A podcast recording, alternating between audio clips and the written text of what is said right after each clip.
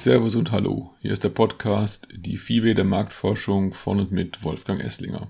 In einer Serie aus fünf kurzen Folgen schildere ich, was Sie als Hörer oder Hörerin dazu beitragen können, Gruppendiskussionen bestmöglich zu nutzen.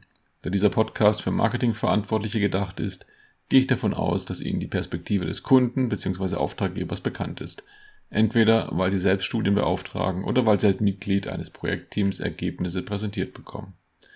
Aber wie stellt sich der Prozess aus Institutssicht dar und was bedeutet das für Sie als Marketingverantwortliche? Hierfür habe ich Erfahrungen aus zahlreichen Studien in sieben Punkten zusammengefasst. Kommen wir zur heutigen Frage an die Marktforschung.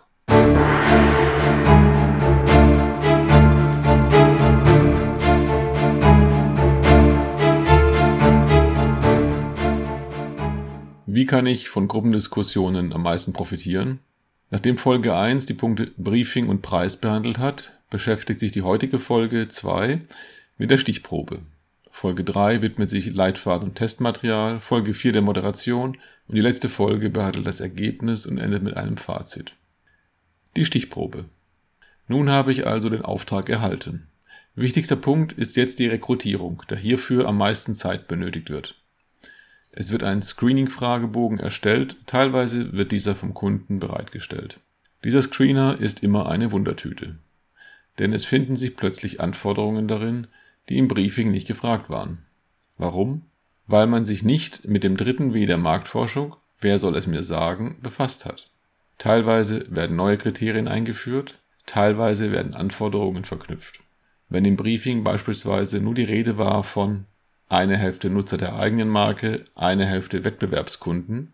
So werden jetzt pro Gruppe Alters- und Geschlechtsvorgaben, teilweise auch Bildungs- und Wohnortanforderungen ergänzt. Damit wird es aber deutlich schwieriger bis unmöglich, diese Personen zu finden, das heißt Rekrutierungskosten und möglicherweise die Rekrutierungsdauer steigen deutlich. Das ist Kunden häufig nicht bewusst, ist mein Eindruck. Wenn ich beispielsweise Biertrinker suche, rechne ich grob mit einer Inzidenz von 50 Prozent das heißt, jeder zweite Erwachsene käme in Frage.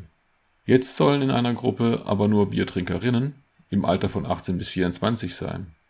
Und davon soll die Hälfte die Marke des Kunden trinken. Schnell bin ich hier bei einer einstelligen Inzidenz. Und das ist ein Bereich, in dem es anfängt, teuer zu werden. Denn selbst wenn ich jetzt die geeigneten Personen finde, diese müssen auch, da wir von einer Gruppendiskussion sprechen, alle zu einem Zeitpunkt verfügbar sein. Hier fallen sehr viele potenzielle Teilnehmer weg.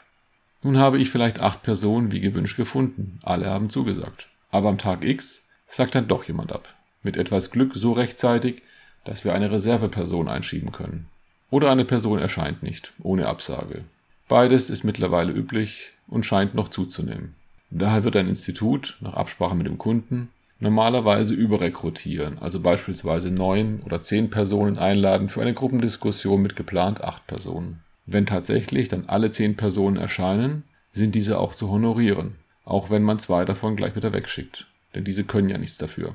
Und Gruppen mit zehn Teilnehmern sind zu groß für eine vernünftige Moderation. Was passiert nun aber, wenn von den ursprünglich genau definierten Personen, Alter, Markennutzung etc. zwei Personen wegfallen? Die Reservepersonen kommen zum Einsatz. Aber diese werden in ihren Merkmalen nicht identisch zu den Personen sein, die sie ersetzen. Grob schon, aber nicht eins zu eins. Ansonsten müsste man jede Gruppe doppelt rekrutieren. Ich empfehle, bei den Kriterien für die Teilnehmer entspannter vorzugehen und auf das zu achten, was wirklich relevant für die Fragestellung ist. Ob jemand fünf Jahre älter oder jünger ist, ist häufig egal. Ebenso, ob er in der Stadt oder auf dem Land wohnt. Dagegen ist die Markennutzung meist ein sehr relevantes Kriterium. Und man sollte sich immer vor Augen führen, dass wir qualitativ unterwegs sind. Das heißt, es sind Einzelmeinungen, die sich nicht auf Altersgruppen oder ähnliches generalisieren lassen.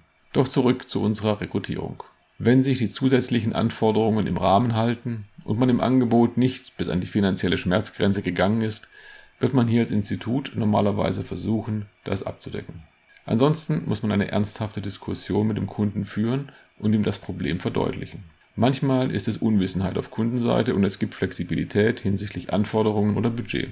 Aber es gibt auch Spezialisten, die gezielt so arbeiten, in dem Wissen, am vermeintlich längeren Hebel zu sitzen. Im zweiten Fall wird sich das Problem im Laufe des Projekts fortsetzen und man wird als Institut Verlust machen. Wenn ein Gespräch mit dem Kunden nicht zur Lösung führt, er also weder beim Preis noch bei den zusätzlichen Anforderungen an die Stichprobe nachgibt und man sich scheut, das Projekt platzen zu lassen, So bleiben nur zwei Wege. Entweder man schluckt als Institut die Mehrkosten, aus welchen Gründen auch immer. Oder man weicht die Suchkriterien auf, ohne den Kunden zu informieren. Dies sollte nur als letzte Lösung und nur graduell stattfinden, denn das Studienergebnis darf dadurch nicht beeinflusst werden. Dies ist natürlich keine Lösung für eine vertrauensvolle Geschäftsbeziehung, aber mit so einem Kunden wird man zukünftig auch kein Projekt mehr realisieren wollen.